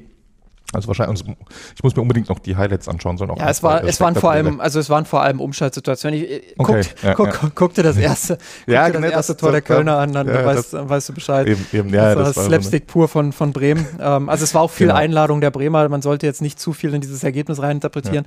Aber was Köln natürlich brutal gut macht, sind diese Umschaltsituationen. Mhm. Also Bälle erobern und dann mit, mit wenigen Pässen äh, in die Offensive spielen und dort sofort dann auch gefährlich sein. Ähm, das, das ist natürlich das, was den Bayern auch wehtun kann, glaube ich ich. Ja, und was, was bei Köln natürlich insgesamt passt, ne, die spielen auch einfach einen sehr intensiven Fußball unter Baumgart. Es ist einfach, die versuchen 90 Minuten mehr oder weniger Vollgas zu geben mit ihren Mitteln. Und ich glaube, in der Hinrunde hat man schon gemerkt, dass drei Wettbewerbe einfach zu viel Belastung für die waren. Die konnten nicht alle drei Tage dieses Level hochhalten. In dem Sinne, englische Woche müsste dafür ein FC Bayern sprechen. Jetzt ist aber zweites Spiel nach langer Pause, glaube ich, äh, haben die noch genug äh, genug äh, Saft im Akku. Und das ist schon, die, die, spielen mutig. Auch da, Steffen Baumgart geht nicht nach München, um irgendwie Schadensbegrenzung zu betreiben. Steffen Baumgart fährt nach München, um gegen München genauso aggressiv anzurennen wie gegen Werder Bremen. Und seinen ersten Sieg zu holen gegen die Bayern. Das hat er, das hat er im, im Interview danach gesagt. Er hat, okay, noch, er ja, hat als schön. Trainer noch nie gegen die Bayern gewonnen. Er, er war immer, immer nah, oder er war oft nah dran, aber es hat nie so funktioniert, äh, dass, es, dass es dann letztendlich gereicht hat. Äh, mit Paderborn war ja auch schon nah dran, mhm. Teilweise. Ach, ja, ich habe gerade überlegt, was waren das andere überhaupt für, für Begegnungen? So ja. richtig viele gibt es wahrscheinlich noch gar nicht mehr. Aber, ne, Kann mich erinnern, da war viel, viel sowas wie 3-2 und so mit dabei. Ja, also. Aber, aber das, das passt, ne? Halt eben. Genau das, auch wirklich wild offensiv mitspielen und so ein bisschen, also wir oder ich zumindest habe ja vorhin gesagt, ich kann FC Bayern im Moment auch nicht greifen und potenzieller WM-Kader. Es ist schon möglich. Also der FC Bayern ist, wird auch am Dienstag mit Sicherheit noch nicht bei 100% Leistungsvermögen sein. Und da top motivierte Kölner, die einfach nur Powerplay Vollgas spielen von äh, der ersten Minute an, könnte gefährlich werden. Normalerweise, trotz allem, äh, machen wir uns nichts vor, ist äh, rein vom Kader, von der Qualität her der erste FC Köln nicht wirklich auf, die, auf Augenhöhe mit dem FC Bayern. Das heißt, selbst wenn die kurz überraschen und wild und aggressiv und mutig spielen, in neun von zehn Spielen äh, gewinnt der FC Bayern äh, gehe ich auch fast von aus, Heimdebüt und ja, das wird dann wahrscheinlich werden es wieder, wird es wieder, würde mich nicht wundern, wenn es wieder so ein wildes, äh, mutiges, äh, letzten Endes äh, punktloses 3-2 wird aus, äh, genau, in dem und Baumgarts Suche nach Punkten in München oder Siegen äh, weitergeht. Ja. ja, interessant auch natürlich, dass Bayern jetzt zwei Heimspiele hat, äh, also erst gegen Köln und dann gegen Frankfurt. Äh, das macht die Sache vielleicht ein bisschen einfacher. Äh, was ist denn dann am Wochenende von, vom Spiel gegen Frankfurt zu erwarten? Das wird tatsächlich deutlich interessanter rein vom Spiel her. Nicht nur, du hast es gesagt, äh, Frankfurt offiziell auf Platz zwei der Tabelle, also das äh, offizielle, du hast vorhin anders genannt, äh, sei ergänzt, weil drei Teams sind aktuell punktgleich mit 30 Punkten und Frankfurt also wegen des Torverhältnisses äh, vor Union und Freiburg. Und da würde ich noch mal kurz zurückblicken. Frankfurt ist ja der offizielle Beginn der Rückrunde. Äh, und wir erinnern uns wahrscheinlich alle noch an das erste Pflichtspiel in dieser Saison, dieses berauschende äh, oh Gott, jetzt weiß ich gar nicht mehr, doch 6, 6 zu 1 war es, ne? Ich habe jetzt fünf, äh, mit die, die Kölner mit ihrem 7-1 haben mich gerade verwirrt. Genau, es, es war das äh, 6 zu 1 und Bayern im ersten Spiel ohne Lewandowski und so viele Fragezeichen vor dem Spiel und dann einfach äh, Frankfurt komplett zerstört, äh, in allen Belangen überlegen. Aber damals hatten wir hier, ich glaube sogar auch im Podcast, hatten wir schon gewarnt, Vorsicht, die Eintracht verwandelt sich gerade. Die haben in der Sommerpause oder vor der Saison ganz neue Spielertypen gekauft. Mario Götze, einer der prominentesten. Und die haben nicht Götze gekauft, weil er gut ist, das auch, sondern weil die neuen Fußball spielen wollten. Die wollten mehr Richtung Ballbesitz, Positionsspiel, Glasner Ball, wofür äh, Trainer Glasner ja auch steht. Und die haben gesagt, Bayern hat die einfach zum perfekten Zeitpunkt bekommen, weil die haben das versucht, die haben die ganze Vorbereitung äh, damals äh, Ballbesitzfußball trainiert, sage ich mal. Und dann kommt der FC Bayern, klinisch, bap, bap, bap, äh, Bälle abgefangen, Löcher gefunden. Die waren einfach noch schlecht positioniert zueinander. Riesenlücken im Frankfurter Sechserraum, viel zu viele Spieler vor dem Ball. Und das passiert denen jetzt nicht mehr. Mittlerweile können sie es. Es hat sich gelohnt. Also für Frankfurt der Weg, den sie gegangen sind, mit diesem Einstudieren dieser Veränderung, dieser Weiterentwicklung des Fußballs weg von, du hast vorhin schon das Stichwort Kovac genannt, weg von Kovac-Ballen deutlich mehr hin zu Glasnerball. Die sind auf einem richtig guten Weg. Äh, Kamada spielt enorm gut. Kolumwani passt da natürlich perfekt rein in diese Spielweise. Götze, das ist richtig gut anzusehen. Das ist richtig guter Beibesitzfußball mittlerweile. Und das wird ein ganz anderes Spiel, als es in der Hinrunde war. Absolut, sehe ich auch so. Ich ähm, glaube, das wird ein sehr, sehr spannendes Fußballspiel. Ähm, mindestens so eng auch wie, wie gegen Leipzig. Ähm, jetzt haben wir zwei Spiele, die, die sehr, sehr eng werden könnten in der Bundesliga. Ich will jetzt den Teufel nicht an die Wand malen, aber ähm, gehen wir mal davon aus, Bayern holt vielleicht nur einen Punkt oder verliert sogar beide Spiele. Ähm, die Tabelle ist plötzlich wieder eng. Ähm, was hat das für eine Bedeutung für die Bundesliga? Was hat das für eine Bedeutung für den FC Bayern dann? Ich kann es mir nicht vorstellen, dass es so kommen wird, dass sie beide verlieren. Und äh, aber selbst wenn. Ja, aber sagen wir mal, sie holen ja, wenig Punkte mal, und. Sagen wir, okay, sagen wir mal, sie holen einen Punkt oder zwei Punkte oder wie auch immer, genau. Und die Bundesliga, erstmal für die Bundesliga wäre super. Es ist einfach, äh, machen wir uns nichts vor, wenn wir nicht nur durch die Bayern-Brille schauen, sondern durch die Fußball-Fan-Brille allgemein. Äh, das Thema internationale Vermarktung, du hast vorhin angesprochen, bei den Frauen über Mexiko-Reise haben gesprochen. Ich, ein äh, Freund von mir arbeitet, äh, ja, darf ich nicht genau sagen, aber hat im Rahmen was mit internationaler Vermarktung von Fußball zu tun. Der hat gesagt, immer wenn wir irgendwie im Ausland über die Bundesliga reden, über den deutschen Fußball reden, das erste Thema ist immer die, Lang die Langeweile durch die Dominanz der Bayern. Es ist einfach so, wir können uns das noch so schönreden, wie wir wollen. Abstiegskampf ist spannend, Kampf um Champions League Plätze ist spannend. Äh, das Spiel einfach an sich macht Spaß zuzuschauen. Slapstick-Tore, schöne Tore, Kombinationen, gehört alles dazu. Aber ein Wettbewerb, in dem Platz eins, in dem der Sieger des Wettbewerbs mehr oder weniger feststeht vor der Saison oder sehr früh in der Saison, da, dem Wettbewerb fehlt einfach etwas. Und so schwer es mir fällt, das zu sagen. Es wird, es braucht kurz- oder mittelfristig einen anderen Meister als den FC Bayern. Ja, ja, das, das ist sicherlich die eine Perspektive. Ähm, die andere Perspektive, ähm, ich, ich mache mal die Social Media Perspektive jetzt auf. Du hast die Marketing-Version mhm. äh, aufgemacht. Ich mache jetzt mal Social Media und Fan-Perspektive auf. Ähm, ich ich sehe schon kommen, wenn das jetzt wirklich so passieren sollte, wie wir es jetzt äh, mal äh, wirklich schwarzmalerisch predicted haben. Ähm, wird es natürlich wieder Gegenwind geben und viel Kritik und äh, jetzt ist die Liga wieder offen und oh nein und Leipzig ist so gut in Form und Frankfurt ist so gut in Form und äh, dann sehe ich auch schon wieder die ersten, die sagen, ach Dortmund, die spielen so schlecht, aber die gewinnen trotzdem ihre Spiele, so wird man Meister. Äh, diese ganze typische, äh, fast schon gekünstelte Panik, äh, die sehe ich schon wieder kommen dann. Ähm, ganz ehrlich, ich glaube, der FC Bayern hat in den letzten Jahren, also sie sind jetzt wie oft hintereinander Meister geworden? Achtmal? Ähm, äh, zehn zehnmal, zehnmal, siehst du, das, äh, ich zähle schon gar nicht mehr mit, so, so oft sind die Meister geworden. Ähm, und ähm, jedes Mal, fast in jeder Saison, gab es die, die eine Phase, wo, also in der Rückrunde auch, wo es nicht so richtig lief, wo man entweder nur knapp seine Spiele gewonnen hat oder wo man auch mal zwei, drei Unentschieden hatte oder dann äh, mal eine, eine, Niederlage mit reinkam, ähm, wo fast schon gekünstelt dann diese Spannung wieder hergestellt wurde. Mhm. Ähm, wenn der Abstand mal irgendwie vier, fünf Punkte oder drei Punkte oder so betragen hat zum äh, Zweitplatzierten. Ich kann mir vorstellen, dass es das in dieser Saison auch nochmal passiert. Vielleicht jetzt, vielleicht jetzt mit diesen beiden schweren Spielen gegen Köln und Frankfurt. Ähm, dann ist es so. Das äh, ist sicherlich kein optimaler Zeitpunkt für die Bayern, weil danach geht es ja auch schwer weiter. Spielt dann im DFB-Pokal-Achtelfinale in Mainz. Das sind auch Partien, die immer sehr, sehr schwierig sind. Äh, Mitte Februar geht es ja dann schon nach Paris zum Auswärtsspiel in der Champions League. Also äh, da steht noch einiges an. Man hat auch das Auswärtsspiel in Gladbach. Aber grundsätzlich, also wenn ich mir den Spielplan angucke, Bayern hat die Teams, die oben stehen, Frankfurt. So, dann gehen wir mal weiter im Spielplan. Union. Ähm, gehen wir weiter. Dortmund, äh, gut, die stehen jetzt nicht ganz oben, aber sind halt immer auch äh, logischerweise immer ein Topspiel, egal wo sie stehen. Ähm, ja, RB Leipzig dann wieder gegen Ende. Das sind alles Spiele, die hat Bayern zu Hause jetzt. So, bei fünf Punkten Vorsprung. Ganz ehrlich, wenn sie nochmal so eine Phase bekommen sollten, wo der Gegner rankommt, äh, who cares? Ich glaube, Bayern wird das äh, am Ende trotzdem wuppen und wird da wieder rauskommen, wird wieder aus dieser Phase rauskommen. Äh, insofern, ähm, ja, kann man, glaube ich, diese beiden Spiele ganz entspannt angehen, sich auf guten Fußball freuen. Ähm, und ja, also ja, um, um, um, die Schwarz, um die Schwarzmalerei dann auch beiseite zu packen, äh, endgültig. Ich, ich glaube auch nicht, dass sie aus diesen beiden Spielen nur, nur zwei Punkte holen. Das sind zwei Heimspiele. Äh, Bayern wird eines dieser beiden Spiele auf jeden Fall gewinnen und das andere, ja, das, das wird dann halt ja, ein bisschen absolut, enger. Äh, vielleicht gewinnen sie auch beide. Ähm, also ich denke mal, ähm, ja, um, um mich weit aus dem Fenster zu lehnen. Vier Punkte holen sie aus diesen beiden Spielen mindestens. Ähm, und dann, spätestens dann, sollte der Rhythmus auch langsam da sein.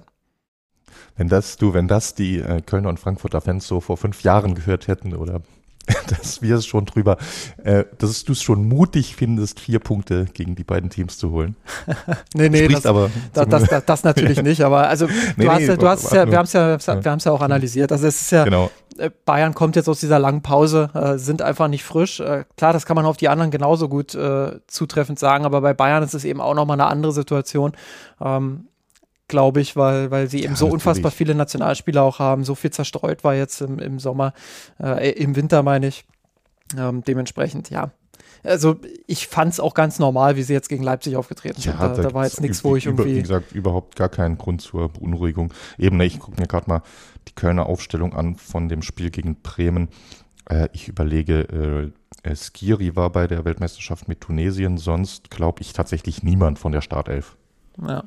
Und das, Davy das Selke hätte natürlich dabei sein müssen. Gut, der stand nicht in der ja, Startelf. Aber der war nicht in der Startelf, genau. Nee, aber, aber genau. Ne? Und außerdem ist es ja nochmal was anderes, das Niveau, das Bayern erreichen muss. Bayern hat ja die Erwartung, jedes Spiel zu gewinnen oder fast jedes Spiel zu gewinnen. Als Mittelfeld äh, Team wie Köln ist, ist es ja was ganz anderes. Du kannst ja dich, ich nenne es mal, aktiver erholen. Du musst eben nicht in jedem Spiel da sein, weil das ist normal, dass du nicht jedes Spiel gewinnst.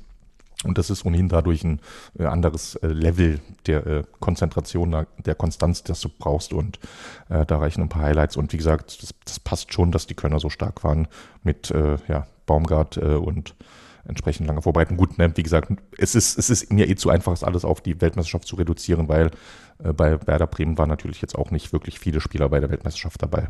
Äh, Füllkrug fällt mir spontan ein, vielleicht habe ich einen übersehen, aber ähm, das könnte es schon gewesen sein. Also das ist, wie gesagt, das ist ein bisschen zu einfach als Narrativ. Es ist einfach klassisch, äh, wie lange war kein Spiel, seit Mitte November kein Pflichtspiel. Äh, das ist einfach dann die normale Unsicherheit, die du hast. Ich meine, das, da kommt auch jeder auch, anders ne? raus. Ich meine, guck dir Freiburg ja, an, die dann 6-0 ja. unter die Räder genau, geraten genau, ne, Wolfsburg. Das, also. da, da passt halt einfach genau so ein paar verrückte Spiele. Allgemein, dieser ganze Spieltag war ja, also wenn du dir die Ergebnisse anschaust, da war ja jetzt wenig dabei, wo man sagt, äh, das, das war jetzt genau so zu erwarten. Also das ja, ist noch viel ne? Lotterie am Anfang. Ja, natürlich, genau. Das ist es. Freiburg super stabile Hinrunde gespielt, wird, geht hier in Wolfsburg unter. Äh, Union, ganz neue Union, die sonst äh, dann am verwundbarsten waren, wenn sie zurücklagen, sind jetzt in der Lage, ein Spiel zu drehen. Äh, Gladbach-Leverkusen auch totale Dominanz von Leverkusen, zu Beginn zumindest. Äh, später wurde es dann zumindest im Ergebnis noch ein bisschen korrigiert von Gladbach. Äh, Köln-Bremen hat man schon angesprochen. Also viele wilde Ergebnisse, wenn du so nimmst. Und das ist ganz normal, weil eben äh, du weißt vorher nicht, wo du stehst vor dem ersten Pflichtspiel und äh, da, du weißt nicht, was der Gegner vorhat. Du hast wenig aktuelles Videomaterial, du weißt nicht, woran die gearbeitet haben in der Winterpause, zwei, drei personelle Veränderungen. Äh, anfangs ist halt eben äh, die Unsicherheit ganz allgemein ein bisschen größer als nach drei, vier, fünf Spielen, wenn du die Teams besser einschätzen kannst. Gut, Georg. Äh, ich würde den Deckel auf diesen Podcast jetzt drauf machen. Ähm, ich kann einen Einblick geben. Eigentlich wollten wir noch über die äh, Torhütersituation so ein bisschen sprechen, aber ich würde das jetzt äh, angesichts der Länge, die diese Folge schon hat und angesichts der Themen, die jetzt sowieso noch in den kommenden Tagen anstehen, ähm, würde ich das noch ein bisschen schieben. Ich finde auch, dass das erste Spiel jetzt noch gar nicht so viel Anlass gegeben hat, um vielleicht auch so ein, Zwischenfa so ein erstes Zwischenfazit zu ziehen. Ich glaube, äh, dafür ähm, wurde Sommer dann letztendlich auch zu wenig gefordert. Ähm, ja, mehr als äh, war ein solides Debüt, könnten wir da wahrscheinlich nicht sagen. Und äh, dementsprechend, ja, würde ich den Deckel drauf machen und äh, zu unserer letzten Kategorie übergehen, nämlich ähm, Gewinner und Verlierer der Woche. Ähm, vielleicht fängst du mal an mit, mit deinem Gewinner.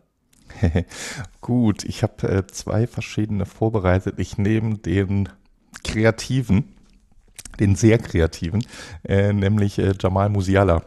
Oh, da bin ich gespannt. genau, er hat war ja nicht sein bestes Spiel. Äh, es war eines seiner schlechtesten Spiele sogar. Ja. Der Punkt ist aber, was mir aufgefallen ist, äh, oder es ist nicht nur mir aufgefallen, ich glaube unter anderem äh, Steffen hatte es mit als einer der ersten äh, äh, bei Twitter gepostet, wie krass Leipzig ihr Spiel auf Musiala ausgerichtet hat. Das ist eine der Dinge, die mir enorm aufgefallen sind. Und was das so heißt, was für einen Sprung er gemacht hat an Stellenwert. Hm. Das ist, die deutsche Weltmeisterschaft hat damit zu tun, die war insgesamt natürlich enttäuschend, vor allem vom Ergebnis, aber ne, wurde auch viel drüber äh, geredet und geschrieben. Spielerisch war das lange nicht so schlecht, zumindest wie vor vier Jahren. Und auch da war natürlich Jamal Musiala in aller Munde mit seinen unendlich vielen erfolgreichen Triplings und allem er war, wie selbstverständlich stand er in allen drei Spielen in der Startelf. Äh, wir müssen da im Kopf haben, der, der Junge, und ich sage jetzt bewusst, der Junge ist immer noch erst 19, ist noch ein Teenager, der hatte ich habe mir das vorher rausgeschrieben, der hatte vor der Weltmeisterschaft, stand er sechsmal in der Startelf bei der Nationalmannschaft. In der Nations League, äh, die kurz davor diese halben Pflichtspiele waren, kam er noch dreimal von der Bank. Und war dann bei der Weltmeisterschaft absolut gesetzt. Und das Gleiche gilt jetzt beim FC Bayern. Es war selbstverständlich, dass Jamal Musiala auf der 10 aufläuft und dass Thomas Müller, der Thomas Müller, der immer spielt, auf der Bank sitzt. Und da gab es kein Murren, da gab es kein gar nichts. Es gibt dann eher die Diskussion, dass Thomas Müller jetzt wieder auf die 9 geschoben wird und sich dort mit Schupro abwechseln soll oder auch nicht. Das ist nochmal eine andere spannende Diskussion, die wir in den nächsten Wochen führen und beobachten können. Ja, oder wir machen den Cut jetzt hier und äh, ich, ich äh, präsentiere meinen Gewinner. ja, ne? Äh, aber, aber das, das, das finde ich einfach, also dieses, dieses äh, ich nenne es mal Wachstum an Renommee, an Ansehen, an Standing, ja. das Jamal Musiala über die Winterpause gemacht hat, das, das finde ich einfach phänomenal und äh, das ist mir den Gewinner der Woche wert. Ja, und äh, mein Gewinner der Woche ist nämlich Erik Maxim Choupo-Moting. Insofern äh, war nämlich meine, meine äh, Ankündigung in, in die Richtung schon äh, gemünzt. Ähm, ja, weil ich finde, dass er die ersten 10, 15 Minuten vielleicht noch nicht ganz so auf dem Platz war. Da kam er immer mal wieder einen Schritt zu spät. Also er war schon sehr aktiv, aber hat sehr unglücklich gespielt. Dachte ich schon, na, bröckelt das jetzt vielleicht doch wieder so ein bisschen. Aber je länger das Spiel gedauert hat, desto mehr ist er wieder in seinen Rhythmus gekommen, in, sein, in seine Abläufe, die er da vorne hat. Ähm, mit seiner ganzen Präsenz, mit seinem Abschirmen vom Ball, Bälle verteilen. Jetzt mal wirklich abgesehen von diesem Tor, was er natürlich auch klasse macht.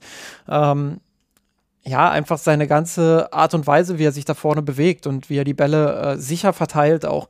Ähm, das tut dem Spiel des FC Bayern, und da erzähle ich keinem was Neues, ähm, extrem gut. Und deshalb ist er für mich ähm, ja, der, der ja. Gewinner.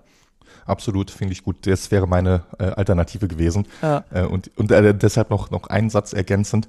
Auch hier gilt nicht zuletzt, äh, die Transferpolitik des FC Bayern bestätigt ihn ein Stück weit insofern, dass der FC ja. Bayern eben nicht tätig wurde. Ne? Es gab jetzt keine sehr konkreten Gerüchte und ich glaube, äh, äh, Bayern hat da auch nie wirklich ernsthaft mit, äh, mit dem Gedanken gespielt, aber zumindest solche Namen wie Tyram oder Harvards, die wurden gehandelt aus verschiedenen Gründen. Tyram auslaufender Vertrag, Harvards, weil Chelsea mal wieder drei, vier andere Offensivspieler gekauft hat und FC Bayern schon immer interessiert war. Da gab es lose Gerüchte und hätte natürlich auch sein können, dass der FC Bayern sagt, du, pass auf, Manet ist verletzt und äh, es gibt ja gerade eine Opportunity für Tyram oder Harvards, die es sonst nicht gibt. Wir schlagen zu, weil wir im Sturm eh nicht so ganz gut besetzt sind. Hat der FC Bayern aber nicht gemacht, sondern hat gesagt, wir vertrauen Schupo und genau wie du es gerade beschrieben hast, der hat es direkt im ersten Spiel wieder mit äh, Leistung zurückgezahlt. Und dementsprechend ist mein Verlierer der Woche auch Thomas Müller, ähm, der das, ja. von der Bank eingewechselt wurde, aber keine Akzente mehr liefern konnte. Ich mhm. will ihm das jetzt nicht alleinig irgendwie ankreiden. Äh, wir haben darüber gesprochen, die zweite Halbzeit der Bayern war insgesamt nicht so stark. Aber von einem Spieler wie Thomas Müller erwartet man natürlich auch, dass er von der Bank kommt und sofort wieder Impulse gibt und sofort wieder, ähm, ja, das vielleicht so ein bisschen auch wieder ankurbelt in die richtige Richtung. Und genau das ist nicht passiert. Ähm, ja, und dementsprechend ähm, für mich Chupomoting der Gewinner. Ich sehe mhm. mittelfristig für Thomas Müller auf der Zehnerposition äh, kein Vorbeikommen an Jamal Musiala, außer er reiht jetzt noch mehr Spiele so an, wie er gegen Leipzig gespielt hat. Dann gibt es doch wieder die Chance. Ähm, seine große Chance ist eigentlich nur die Neuner-Position. Und wir wissen alle, ähm, dass das nicht seine Paradedisziplin ist. Ähm, und dementsprechend, ja, ähm, solange Chupomoting so spielt, äh, sehe ich für ihn keinen Platz in der, in der Startelf. Jo, nee, definitiv war auch bei mir da einer der Kandidaten. Und es ist ne, noch ergänzend, also Müller in dem Spiel jetzt hier bin ich bei dir, hat, konnte er keine Impulse setzen. Insgesamt ist es nicht so, dass Müller sich irgendwie mit schlechter Leistung rausgespielt hätte, sondern es sind eben die beiden anderen, Chupo und äh, Musi, die einfach so überragend äh, äh, spielen diese Saison, dass die beiden an Müller vorbeigezogen sind. Und im Ergebnis ist es aber das Gleiche. Für ihn ist es im Moment schwierig so wie wir den FC Bayern und Nagelsmann und Thomas Müller kennen, heißt das wahrscheinlich äh, Köln, Spieler des Spiels, Thomas Müller.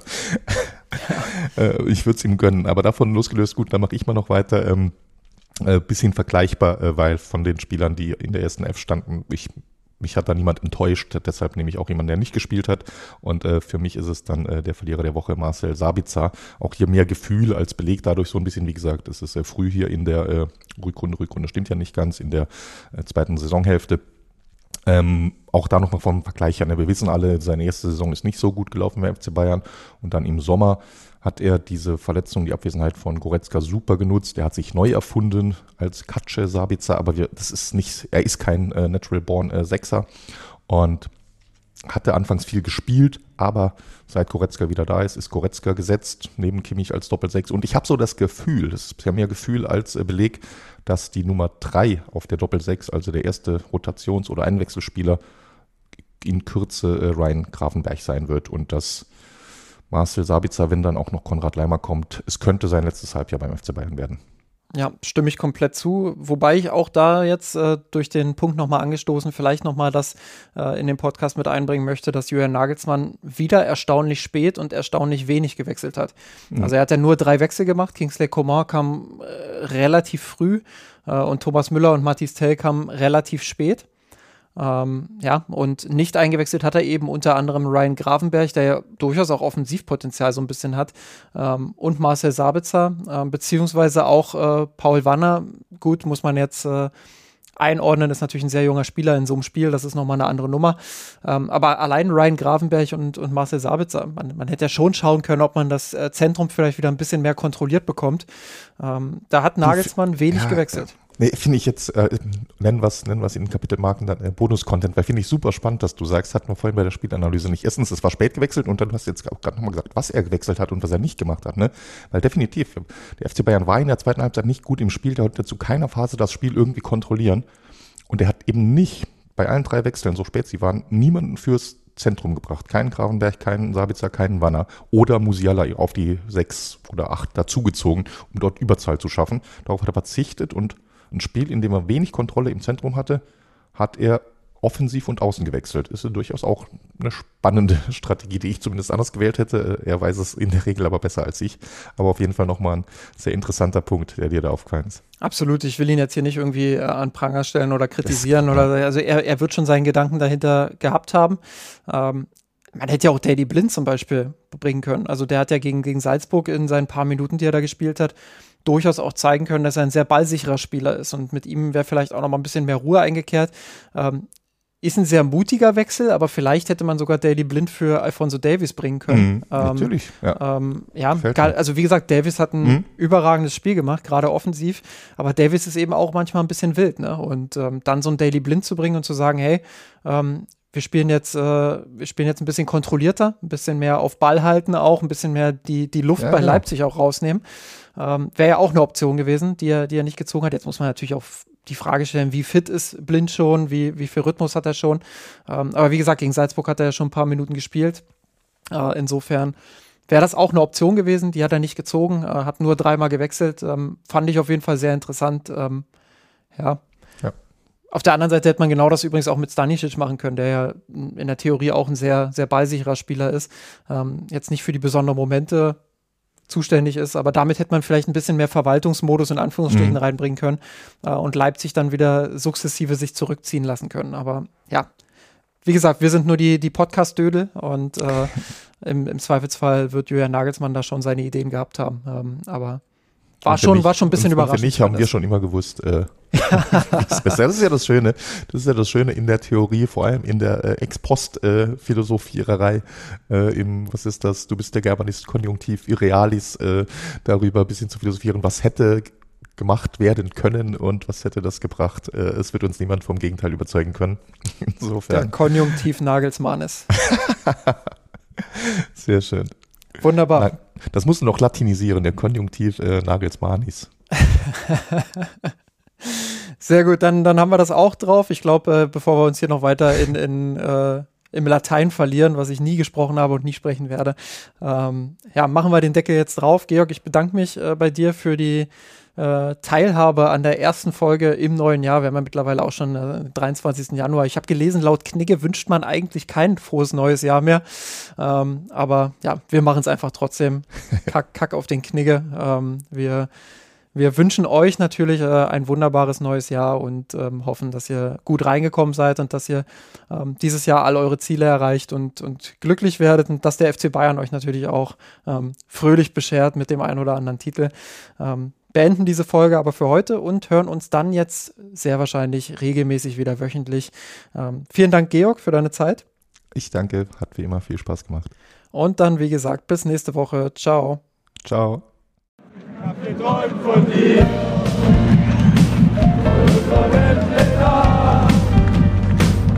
Mia Sanroth, der Podcast. Falls es euch gefallen hat, abonniert uns und hinterlasst uns eine Bewertung in den einschlägigen Podcatchern eurer Wahl.